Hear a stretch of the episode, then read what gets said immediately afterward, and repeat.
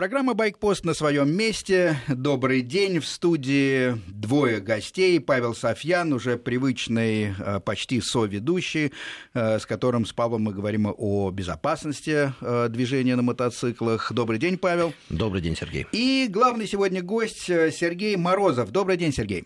Здравствуйте. По видеотрансляции вы можете наблюдать этого колоритного, бородатого человека, который сидит напротив меня. Э, он э, имеет э, два ника, борода, что вполне естественно по образу, и спортсмен. Кстати говоря, Сергей сегодня приехал на мотоцикле. Кстати, еще, кстати, я видел пару мотоциклов в городе, так что, в общем, это сегодня не выдающееся событие, но Сергей ездит на мотоцикле зимой постоянно. И собственно, поэтому является нашим главным сегодня гостем, поскольку говорим мы о зимней езде на мотоциклах. Выезжали мы все и выезжаем иногда, и Павел, и я, и многие-многие наши слушатели, естественно, даже те, кто живет в средней полосе, а не в южных районах.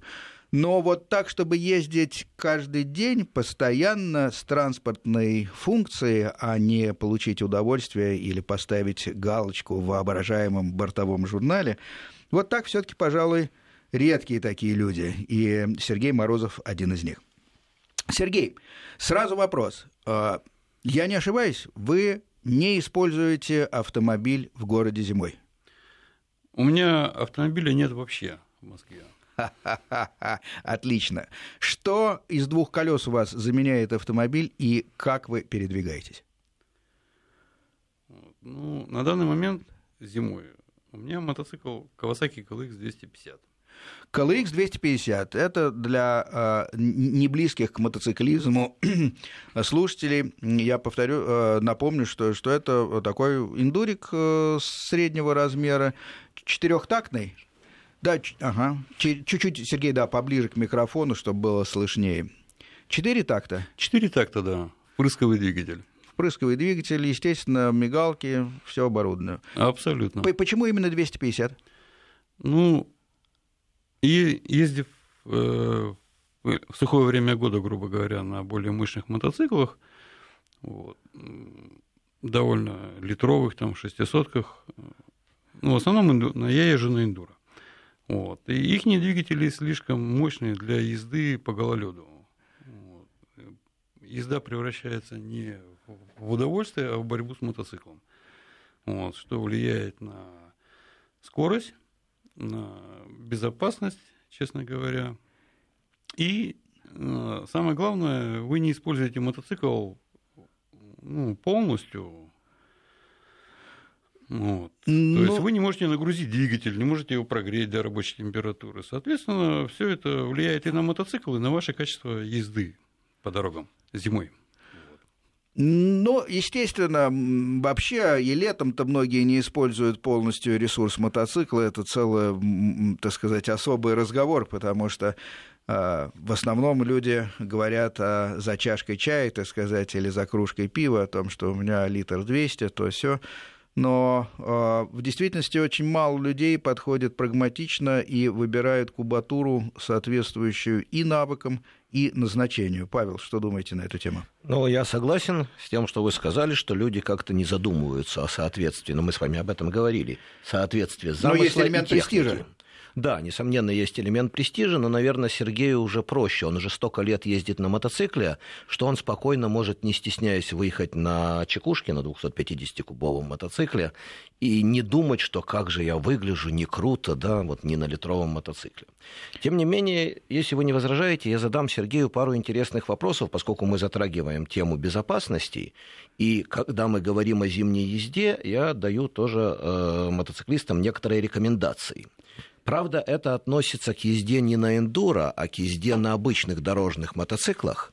И здесь могут быть небольшие отличия, но тем не менее, вы ведь на эндуро ездите не только по бездорожью, вы ездите на нем и по дорогам городским тоже. Да, я езжу на эндуро по, горо... по городским дорогам то... тоже, но а, если взять э, бездорожье более серьезно, у меня для этого другой мотоцикл есть. Хорошо, говорим о езде по дорогам общего пользования в зимнее время вот на таком небольшом, не очень мощном мотоцикле. Первая рекомендация, которую я даю, как раз в том и состояла, что зимой нельзя выезжать на мощном мотоцикле. Зимой это мотоцикл не более желательно 250 кубов. И тут, как я понимаю, ну, полностью совпадает. вы да. совпадаете. Дальше. Но есть еще одна рекомендация. Я зимой рекомендую ездить только в светлое время суток. Как вы относитесь к этому вопросу? По дорогам имеется в виду.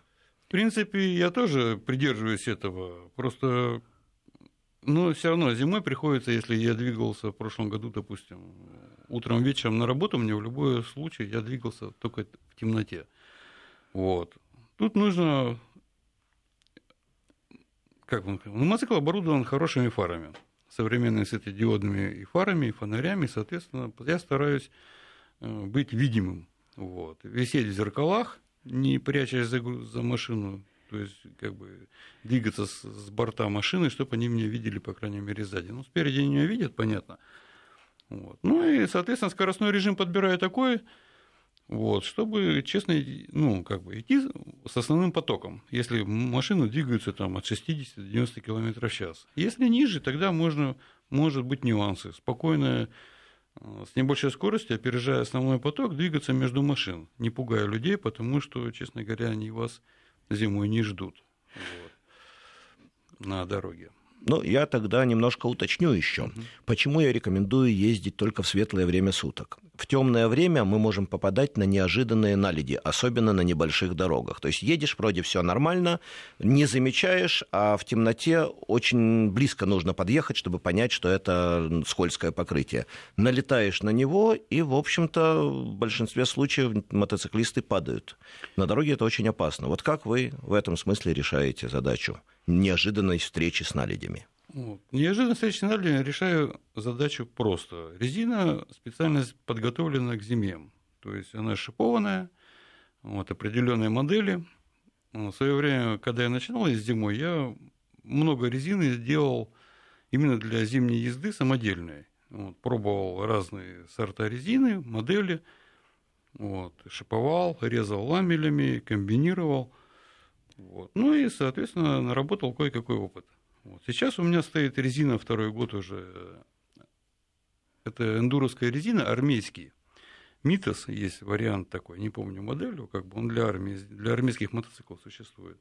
Вот. Он меня в шипованном варианте, автомобильными гвоздиками, так называемыми, мелкими шипами, с, вот, спереди стоят 1,2. Это выступ шипа? Выступ шипа, да, угу. сзади полтора чуть-чуть более, как бы, они по, по диаметру такие же, но чуть-чуть выступ шипа в большей твердой части. Вот, эта резина очень понравилась мне в плане универсальности своей. Вот если я в те, в те годы делал резину для рыхлого снега, ну, когда снегопады идут, когда тяжело ездить в городе, но по снежной каше была одна резина – а для мокрого, скользкого и грязного асфальта была другая. Сейчас вот эта резина второй год меня удовлетворяет по всем параметрам. Она прекрасно идет по снежной каше и работает даже на сухом, мокром, грязном асфальте, на скользком, за счет шипов и ну, формы резины. А, э, Сергей, один вопрос сразу меня, меня заинтересовал. Вы, вы продолжаете сами шиповать резину, и, или такой вариант выпускается фабрично?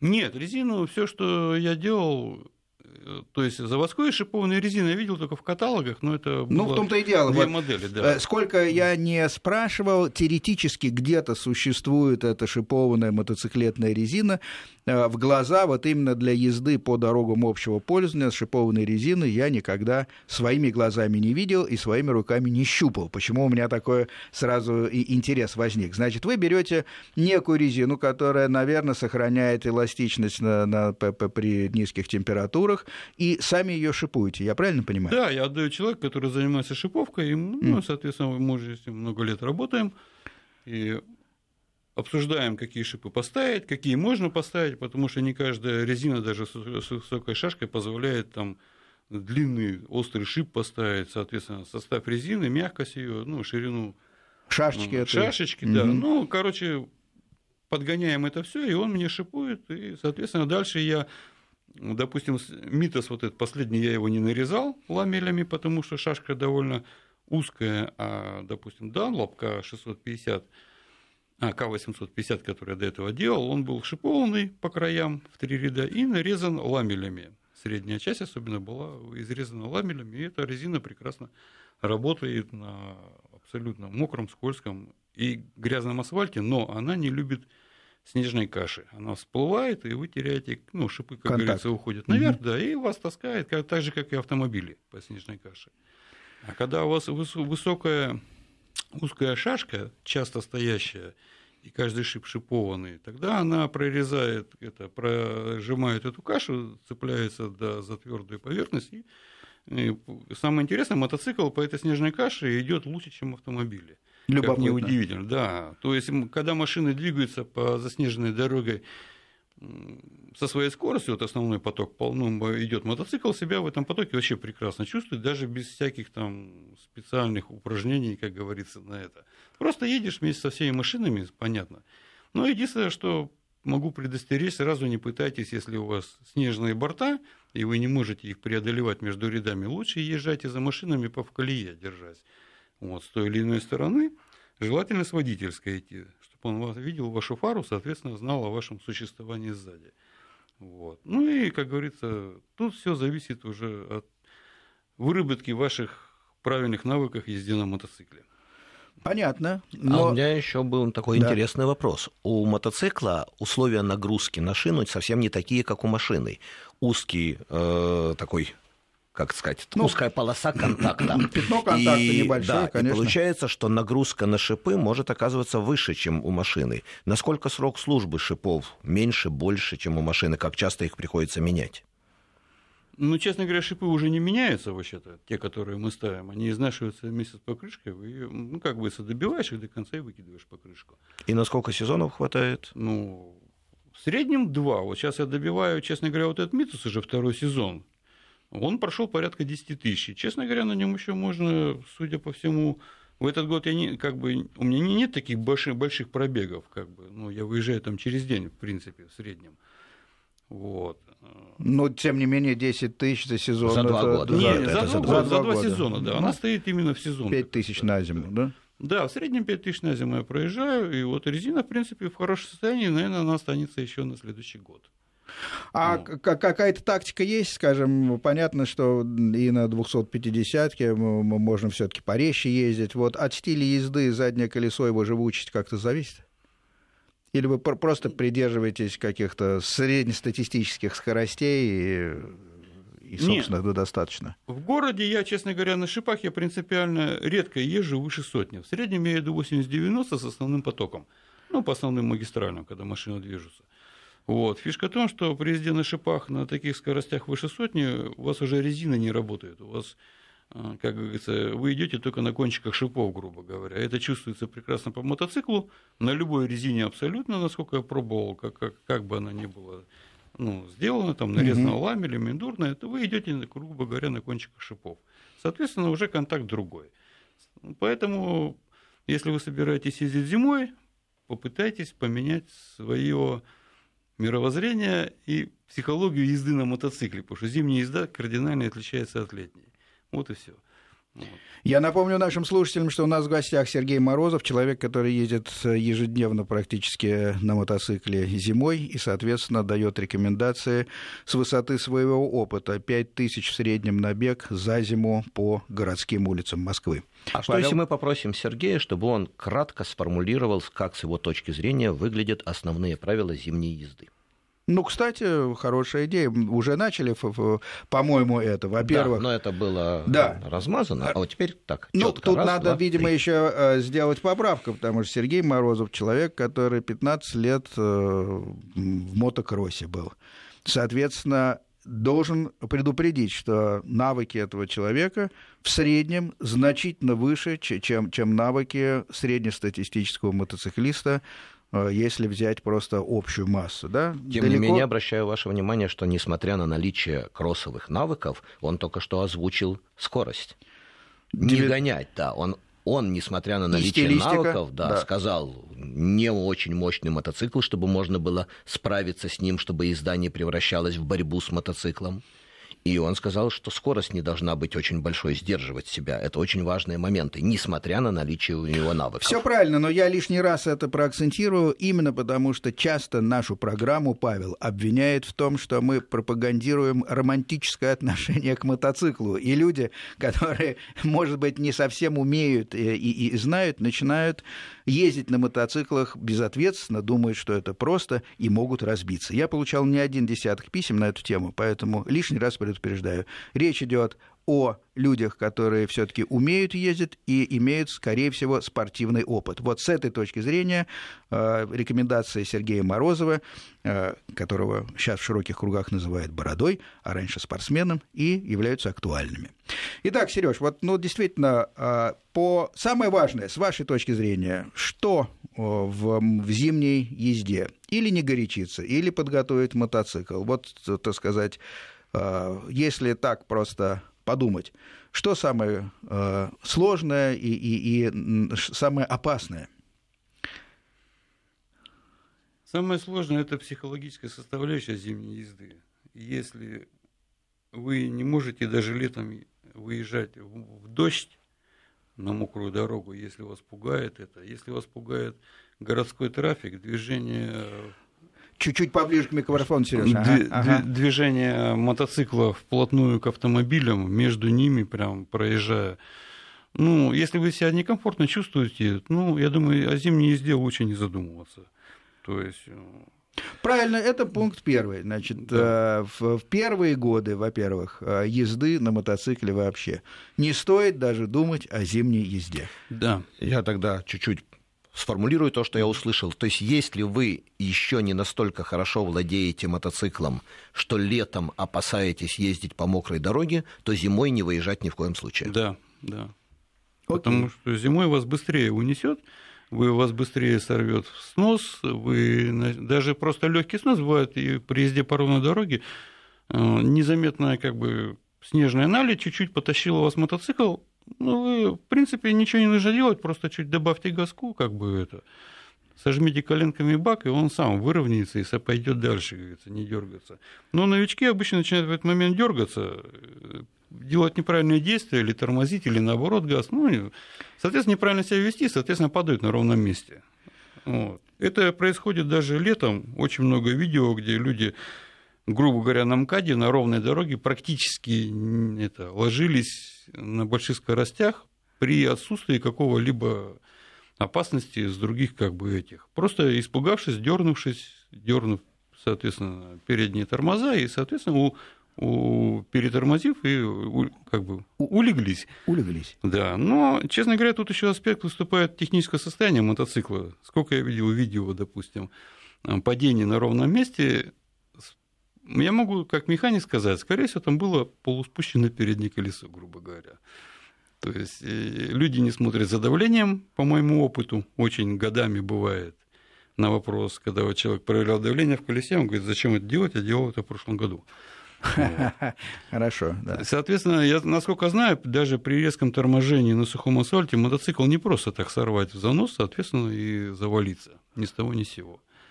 Вот. А, тоже, а зимой это как бы это техническое состояние мотоцикла зимой должно быть у вас намного более подготовлено даже, чем при летней езде, потому что полуспущенное колесо вам очень сильно будет мешаться при езде на шипах. Вы это будете чувствовать. Хорошо, если это вы поймете, подкачаете, а вот если вы не поймете, вы будете, допустим, рыскание мотоцикла воспринимать за не за полуспущенное колесо, допустим, а за дорожные как бы эти неровности, соответственно, ну, будете себя некомфортно чувствовать, как бы вам угу. объяснить не могу понять.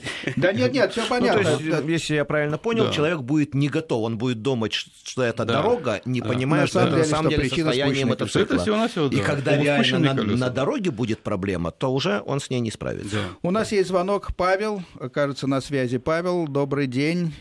Добрый день. Откуда вы? Из Москвы. Очень приятно. Зимой ездите? На мотоцикле я имею в виду. Или вы вообще не мотоциклист? Нет, мотоциклист, но сейчас пока не езжу. А какой стаж а, по годам? Ну, четыре года. Четыре года. Окей. А, а на внедорожном мотоцикле ездили раньше? Да. Понятно. Ну, вот, значит, можно, наверное, по исходя из этих цифр, подумать, может быть, и о зимней езде, если так. Да, вот это вот интересно. Хотелось бы узнать, э, как подготовить мотоцикл к зимней езде. Окей, вопрос услышан, принят. Э, давайте поговорим о техническом состоянии мотоцикла. Ну, уже обсудили резину, это шипы. Шипы, которые вставляются на шиномонтаже, и сейчас такие услуги есть. Надо подобрать подходящую зубастую резину. Значит, если кого-то интересуют технические аспекты, мы сейчас вглубь не будем, э, так сказать, залезать этого вопроса. Но э, если кому не лень, пишите мне на мою почту мотовести собачка Яндекс.ру. Я поделюсь теми знаниями, которые сегодня э, оставит э, Сергей Морозов по части моделей резины, которая годится для шиповки. В остальном, э, как еще готовите мотоцикл? Вот есть стандартный этот Кавасаки 250 кубатуры, четырехтактный, легкий, довольно послушный мотик во всех отношениях. Вот. Но первый мотоцикл для зимней езды я был не Кавасаки, была Yamaha TTR 250. Вот. Ну, мотоцикл неплох, но все-таки он очень как бы древних годов выпуска, он конструктивно очень старый. Вот. И недостаток его был, что он карбюраторный. Вот. При зимней езде нужно обеспечить мотоциклу темпера... двигателю мотоцикла температурный режим правильный. А как это сделать, когда из него выдувают тепло? Вот. Вот э, с воздушным, с двигателем воздушного охлаждения и карбюратором это сделать намного тяжелее, чем с, води, это с водяным мотором и впрысковым. Поэтому вот, следующий мотоцикл я взял уже целенаправленно. Вот, это Kawasaki KWS 250. Поездив на нем, когда работал механиком в Бэкленде, мне как бы понравилась его довольно жесткая рама. Вот. Соответственно, неплохие подвески при должной настройке, они меня удовлетворяют пока полностью. Вот. Просто этот мотоцикл, допустим, Kawasaki KLX 250, он по компоновочной схеме он очень подходит э, к, это, к навеске на него защиты от грязи, воды, холодного воздуха. Вот. У него очень неплохо спрятанная выхлопная труба, допустим, не выходит за раму передней части рамы. А, одну минуту, Сергей, mm-hmm. это, это, я тогда, э, так сказать, суммирую. Значит, во-первых, э, удобней э, оборудовать э, теплозащиту э, для мотоцикла, который имеет жидкостное охлаждение. И не только, еще заодно эта теплозащита работает и на вас честно ну говоря, да, но, но там да. есть радиатор, как у машины, его, да, очевидно, да. можно закрыть да, э, да, банальной да, картоночкой да. и следить по приборам, чтобы в данном случае он не перегревался. Да. А водяное охлаждение, он и не перегревается, даже в пробке там Нет, но если вы все закроете уж совсем плотно, в общем-то, перегреть-то, наверное, Нет. можно. Ну, если, допустим, как вам, допустим, у меня на данный момент один радиатор закрыт полностью, потому что первый год я ездил без датчика температуры, меня честно говоря, напрягало поведение двигателя.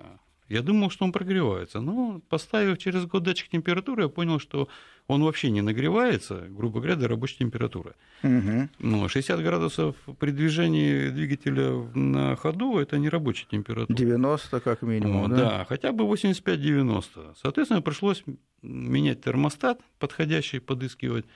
Вот, потому что я не смог перенастроить э, именно Kawasaki термостат, потому что он не, ну, практически не подлежит перенастройке, диапазон маленький, соответственно, поставил термостат от КТМ EXT, ну, подогнанный под Kawasaki, вот. И, соответственно, закрыв один радиатор, но перед вторым радиатором у меня открыто окошко, но оно прикрыто специальной Это вы сеточкой. Уже руками можете регулировать. Нет, нет, я не знаю, нет, просто как поймаешь вот это, допустим, сечение окошка, оно половина радиатора, но оно находится напротив вентилятора. Как на старых кукурузниках, между прочим, делали да, всегда да, на ави- да. авиации. По-моему, у нас есть звонок. Влад, э, если я не ошибаюсь. Добрый день. Алло. Алло. Простите, как вас зовут? Эдуард. Эдуард, очень приятно. Откуда вы? Курск. Курск. Да, здравствует Курск, к югу от Москвы. Хороший, милый город. Здравствуйте, мои дорогие. Сергей, да. У меня Goldwing.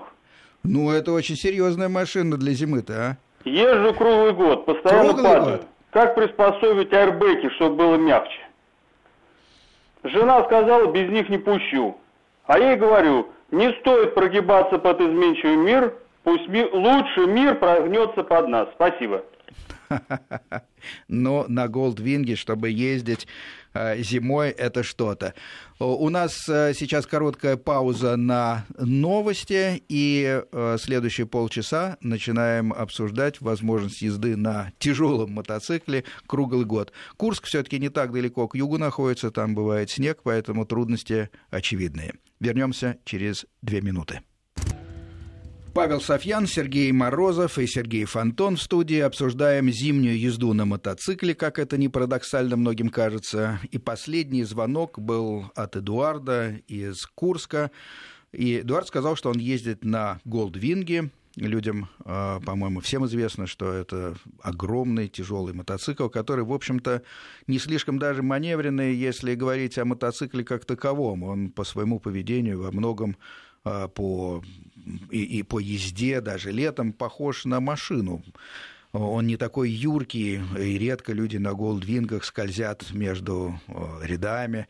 Они чинно едут посередине, как правило, кстати, без шлема, с громкой музыкой и часто со спутницей, которая э, свободно сидит на заднем сидении, действительно очень комфортным.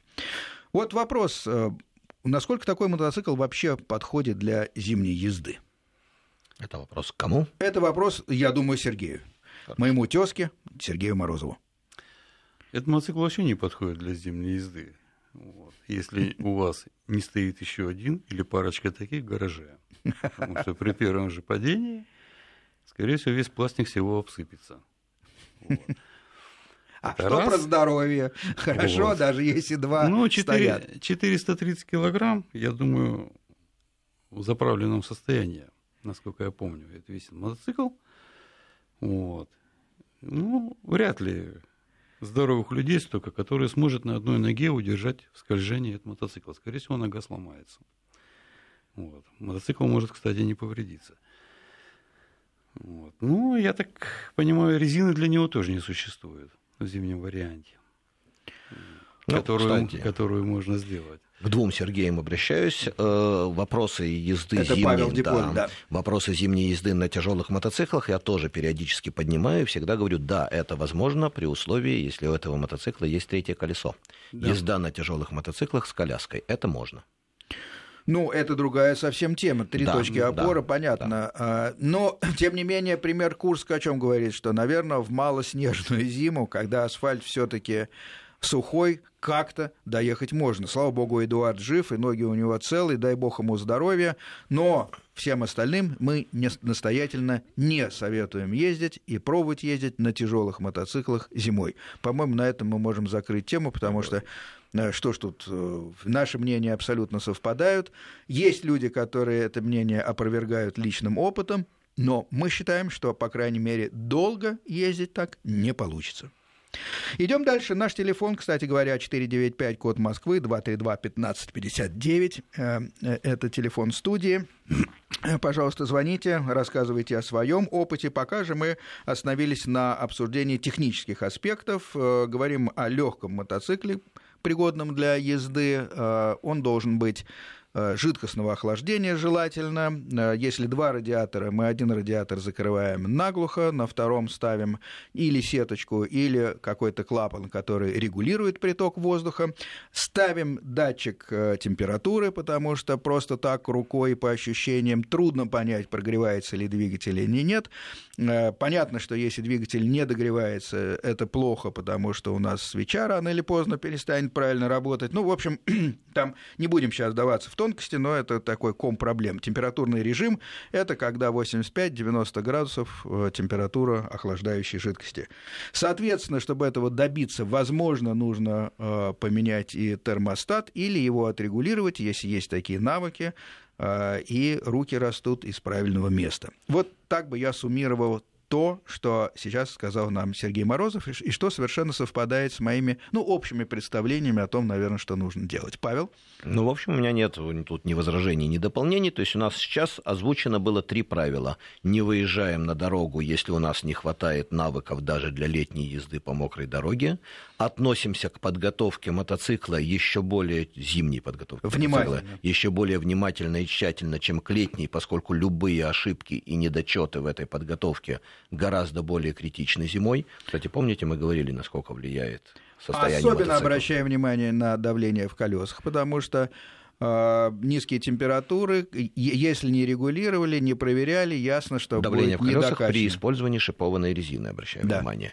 И третья вещь – это наличие специальной подготовки для соблюдения температурного режима, то есть использование, как вы сказали, жидкостных мотоциклов, еще и со специальной возможностью регулировать температуру, чтобы не было переохлаждения. У нас, по-моему, есть слушатель, э, дозвонившийся. Э, Добрый день.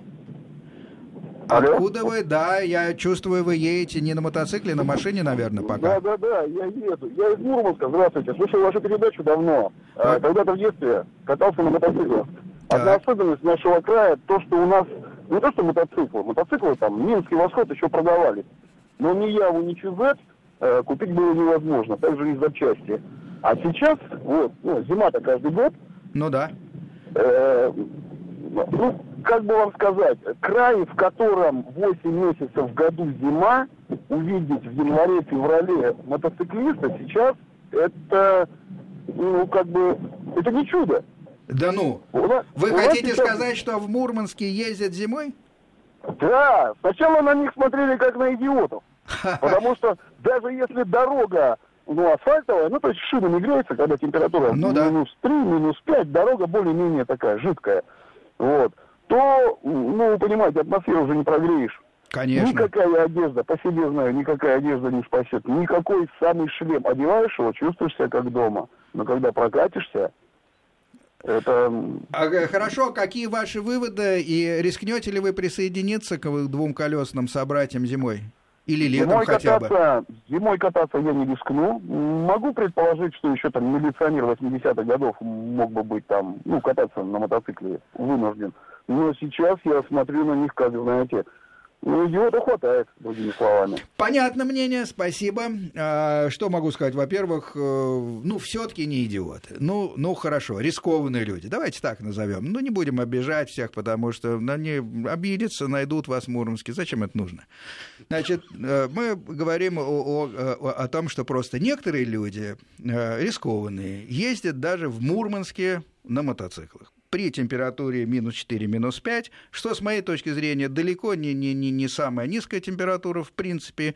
И в чем я не согласен с звонившим, в том, что э, защита мотоциклетной одежды не способна обеспечить комфорт э, при таких темпе- температурах. По-моему, возможно. Сергей, И что вот, вы думаете? кстати, да, вопрос к Сергею. Есть ли предельная температура отрицательная, при которой вы перестаете ездить на мотоцикле? Есть. Вот. Это минус 25 градусов. Но я могу поспорить. Говорит, э, что по- последний позвонивший далек от мотоциклов все-таки. Совсем далек. И от современной одежды, которая используется на мотоциклах. Вы забываете снегоходы. Вот. Сейчас современная одежда снегоходная позволяет вам ездить до минус 60 градусов, абсолютно комфортно себя чувствую. Это вопрос об одежде, об костюмах. Вот. Но, честно говоря, на данный момент я нахожусь Сегодня я приехал, сколько там, минус 4 у нас. Вот. До минус 10 я использую абсолютно обычный эндурный комплект. Да, он достаточно. Туристический, да. Вот, он абсолютно достаточен. Единственное, подойдет флисовое, специ... ну, как бы, свитерок флисовый и термобелье. Все. Этого абсолютно достаточно при езде в городе. Э, Понятно, если я поеду за город, я оденусь уже по-другому. Вот, там будут уже снегоходные штаны, будут снегоходные ботики. Вот. Ну, а шлем у меня будет тоже тот же шлем, в котором я приехал сейчас. Этот шлем был куплен в 2010 году именно для зимней езды. Этот шлем имеет подогрев электрический. Вот. Он конс- специальной конструкции. Он снегоходный или все-таки Нет, он все-таки мотоциклетный, как я выяснил потом. Я тоже думал снегоходный, но не снегоходный. Снегоходный чуть-чуть другого вида, типа. То есть он продавался, в принципе, обычным мотоциклетным шлемом, но у него очень развитая защита шеи, он очень плотно прилегает со всех сторон. И к нему продавался специальное стекло с электроподогревом. Вот. Отлично, не будем называть э, названия и фирмы, потому mm-hmm. что нас обвинят, что мы рекламируем кого-то. Ну, в общем, надо обратить внимание на шлем, чтобы он сидел, и, и действительно, чем глубже, тем лучше, чтобы не задувал шею. И, конечно, нужен подогрев стекла. Сергей у нас, кстати говоря, дозвонился, наш тезка, по-моему. Да, слушаем вас. Сергей, откуда вы? Добрый день. Здравствуйте. Здравствуйте еще раз. Здравствуйте, я звоню из Краснодара, но я хотел бы рассказать о том, я прожил 15 лет на Чукотке. Так. И мне приходилось ездить, у меня был Минск вначале, я зимой ездил, а потом у меня был еще Юпитер четверка. Ну что ж, достойно. Да. Минус 20, 90 километров пути, трасса. Поехали просто в гости. А потом у товарища вспомнил, что, оказывается, ему на смену нужно на электростанцию. Пришлось возвращаться. Два часа ночи. Дорога укатана. Два, э, укатана снег. Разумеется, резина никакая не шипованная, обычная, просто резина. Ну и годы и вот... тогда были, когда шипов-то у нас и не было. Да, это был где-то 88 год, где-то вот так. Так. Чем закончилось? Великолепно. Доехали до дистанции пути, ну, перевал. Угу. Мужики на нас глянули, ну, там всегда дежурят эти бульдозера, эти скрипера. Они так, мы зашли, ну, Чукотка есть Чукотка, на севере кто был, тот знает, там всегда. Зашли, чайку попили, они говорят, вы что, мол, у виска покрутили на мотоцикле. Да, совсем. Откуда вы? Я говорю, да сам ГУЭ мы едем. Ни, ни хрена себе. Вот, ну, примерно так. Ну, ничего, спустились, потом еще с перевала, потихоньку, потихоньку. Отлично. Перевал посыпан. Спасибо, Сергей. Обсудим э, вашу реплику и рассказ э, через несколько минут после новостей. Павел Софьян, Сергей Морозов и Сергей Фонтон в студии. Говорим о зимней езде на мотоциклах. Был недавно, вот прямо перед новостями, замечательный звонок из Чукотки Сергей звонил и рассказывал, как он в 80-х годах на Минске или на Юпитере они ехали по зимним э, дорогам, причем э, сначала, я так понял, в светлое время дня, потом обстоятельства изменились, нужно было ехать обратно, 100 километров в одну сторону, 100 в другую, да еще с э, некоторыми перевалами. Ну, что можно сказать? Слава богу, что живы остались. Конечно, э, рекомендовать такую езду э, трудно. Наверное, навыки у них были хорошие, кроме всего прочего. В общем, хорошо закончилось. Но что привлекло мое внимание? То, что Минск и Юпитер, естественно, воздушного охлаждения. Сереж, и тут вам, э, как механику и стороннику зимней езды, такой вопрос все-таки на мотиках э, с воздушным охлаждением, что можно сделать, чтобы вот этот температурный режим зимой э, достиг э, нормы? Я вспоминаю свой опыт, у меня была такая старенькая Yamaha XT600, ну, она и, и рама у нее такая была довольно хлипкая. В общем, но, но я на ней выезжал иногда зимой. И э, доходило до того, что я придумал такой как бы чехольчик на оребрение цилиндра с неким перфорацией. Ну, надо сказать, что подобрать все-таки нужный обдув мне так и не удалось. Ну, если сравнивать Минск и Ямаху, то на Ямахе стоит четырехтактный двигатель с воздушно-масляным охлаждением. Ну да, да. Вот. И если в Ямахе было залито, в принципе, зимнее масло, то она, в принципе, сама по себе прогревалась неплохо. Вот. Э, честно говоря, на, на ямаховском моторе XT основное охлаждение идет через масло, чем через цилиндр. Поэтому можно прикрыть нижний, как бы сам цилиндр картонкой, грубо говоря, оставив только головку под обдувом. Угу. Ну, в принципе, это позволяет ну, обеспечить более стабильный тепловой режим. Вот. Но там возникало, как бы, при длительной езде, особенно в снежную погоду, было обмерзание сапунов, карбюраторов, и вот проблема была уже в карбюраторах в этом моторе больше, чем как бы температура самого двигателя. Вот. Ну, а двухтактники там то же самое, это особенности обмерзания карбюраторов возникали. Мы в молодости на езде на восходах на Минсках также, мы просто прикрывали тогда не было пластика термостойкого, мы брали жестяные или жестянку, или очень тонкий алюминий, там полмиллиметровые листы, Вот. Ну и делали что-то типа как бы две крышки, которые обнимают цилиндр и уходят туда дальше к воздушному фильтру, закрывая собой полностью карбюратор. Ну вот. И защищая его защищая, от, от да. переохлаждения. И угу. это поступающий воздух через ребра который ну, проходил сквозь цилиндр, нагревался, и, соответственно, карбюратор, воздухозаборник был оттуда брат, и он воздухозаборник брал горячий воздух, ну, более подогретый, и, по крайней мере, это позволяло ездить зимой долгое время без обмерзания. Ну вот. что ж, и на двухтактниках, в общем, видимо, можно. Павел, что скажете? Ну, я обратил внимание на то, как наш слушатель рассказал, что они ездили по укатанному снегу. Хотел отметить, вот с моей точки зрения, езда по укатанному снегу, даже без шипов, тогда, как вы правильно сказали, никаких шипов близко не было, она гораздо более комфортна, чем езда по асфальту с переменными наледями. Да более спокойно, более безопасно. Поэтому ну, слушайте, но только не, не только, но только на шипах все-таки. Нет, нет, нет. Именно на обычной резине, если у нее более-менее приличные грунтозацепы, то есть если это не совершенно гладкая летняя резина, то прекрасно на укатанном снегу да. себя чувствует мотоцикл. Я это не раз пробовал, и он очень устойчиво себя ведет. Отлично, но на наших улицах э, все-таки, к сожалению, а вот редко улицах, встречается да. укатанный снег. В Перми видел, вот на севере видел, а Москва и Питер все-таки это каша. На и... наших улицах этого нету. Более того, я бы не рекомендовал нашим слушателям, если вдруг выпал снег и появилась на какое-то время иллюзия, что дорога ровная, укатанная, не рекомендовал бы слушателям на это рассчитывать, потому что реально это на дорогах города сочетание асфальта, снега, каши и наледи.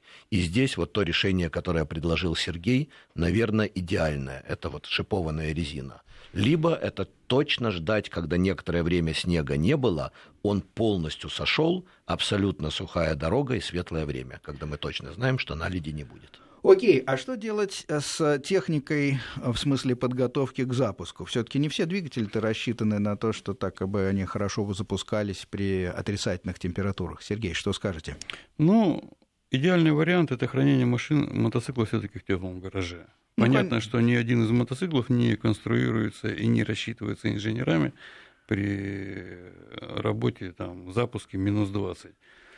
Вот. Соответственно, Выкатили теплый мотоцикл, да, выкатили, завели. Да. А лично вы храните в теплом гараже? Да, да. Понятно. Я, я стараюсь держать хотя бы, допустим, был у меня гараж, но он был холодный, но рядом с ним всегда стоял маленький обогреватель, по крайней мере, который дул на двигатель. И, да, и в гараже было порядка там, ну, минус 5, допустим, но мотор на ощущение всегда был теплый. То есть он заводится. И... Хорошо, а если вы выехали, вы тогда что, не глушите двигатель? Не доводите его температуру, он же очень быстро зимой остынет. Да. Ну, честно говоря, я зимой, если, ну, как бы, я рассчитываю на поездки, допустим, чтобы особо мотоцикл долго не бросать. То есть, если бы мне пришлось ездить с дома на работу, и на работе негде было ставить его, грубо говоря, оставлять на весь день, я бы не стал бы этого делать, честно говоря. То есть на работе у вас тоже теплое место да, для него? Да. Ну, Сергей Ра, профессиональный мотомеханик. Естественно, найдется всегда угол теплый, куда верного коня можно а, засунуть. У меня еще один такой вопрос. А, сам по себе мотоцикл, в отличие, кстати, от скутера, не обладает такой разветвленной защитой от ветра, а значит от грязи. Вот, собственно, с летящей грязью вы как-то боретесь на своей 250-ке на Кавасаке? Да, мотоцикл закрыт пластиковым щитом, порядка 650 миллиметров, кажется, шириной. Он как раз похож сейчас, если спереди смотреть, он похож на очень большой скутер. То, вот. то есть вы изготавливаете, собственно, некие щитки, которые защищают, да. и это уже трудно что-то сказать по, по, по, по конкретной модели, потому что тут уже надо решать по месту. Абсолютно. У Ямахи было свое решение, у Кавасаки совсем другое решение. Но единственное, что я общее делаю, я делаю сперва дуги, ну, к той или иной модели, они абсолютно разные. Ну, так как мотоцикл, честно говоря, еще используется для туризма горного, соответственно, мне пришлось сделать как бы броню довольно мощную, вот, и, соответственно, развести дуги в стороны, и как бы симбиоз этой защиты и дуг вот обеспечивает защиту мотоцикла от грязи полностью. То есть мотор у меня, честно говоря, в девственной чистоте грязи на нем никогда не было с самого начала эксплуатации. Ну и могу похвастаться чуть-чуть, что при езде в абсолютно мокрую, снежную, дождливую погоду, как в Москве у нас там э, грязь, вода течет по асфальту, я приезжаю, у меня мотоботы абсолютно сухие. И Отлично. спереди, и сзади. Вот. Павел Сергей, да. Ага. А я хотел еще продолжить ваш вопрос насчет запуска мотоцикла в зимнее время. Очень интересный вопрос. Я правильно понял ваш ответ, что если мы храним мотоцикл в холодном гараже и у нас нет возможности с помощью тепловой пушки прогреть двигатель, то тогда зимой лучше не ездить, лучше его не запускать. Не, ну есть приемы, но не на каждом мотоцикле, допустим, это для начала бы нужно обеспечить э, более мощный пусковой ток. Соответственно, вам нужно поставить аккумуляторную батарею, желательно хотя бы номиналом в полтора, в идеале два раза больше, чем стоит на вашем мотоцикле. Но не все мотоциклы позволяют засунуть этот аккумулятор, допустим. Ну, можно внешний источник использовать.